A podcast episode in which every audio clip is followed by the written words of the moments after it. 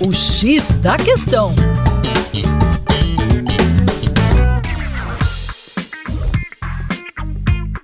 Olá, ouvinte! Meu nome é Vitor Augusto, professor de Geografia e Atualidades do Coletivo Terra Negra, e hoje o nosso papo é sobre uma polêmica publicação da revista Nature, que é uma das maiores revistas de publicação científica do planeta.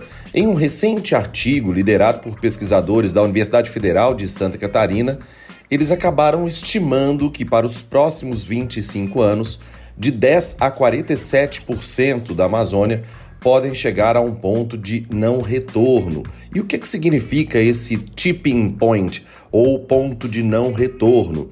A partir desse momento, a floresta não tem capacidade mais de se regenerar. E os impactos gerados a partir disso vão muito além de uma perda irreversível da biodiversidade, o que por si só já é extremamente grave. Vale lembrar que na Amazônia brasileira vivem cerca de 25 milhões de pessoas, incluindo povos indígenas, ribeirinhos, quilombolas. E, portanto, a perda dessa floresta traria um impacto direto nos meios de subsistência, modos de vida e conhecimentos tradicionais que essas populações acumularam em equilíbrio, em simbiose com a natureza.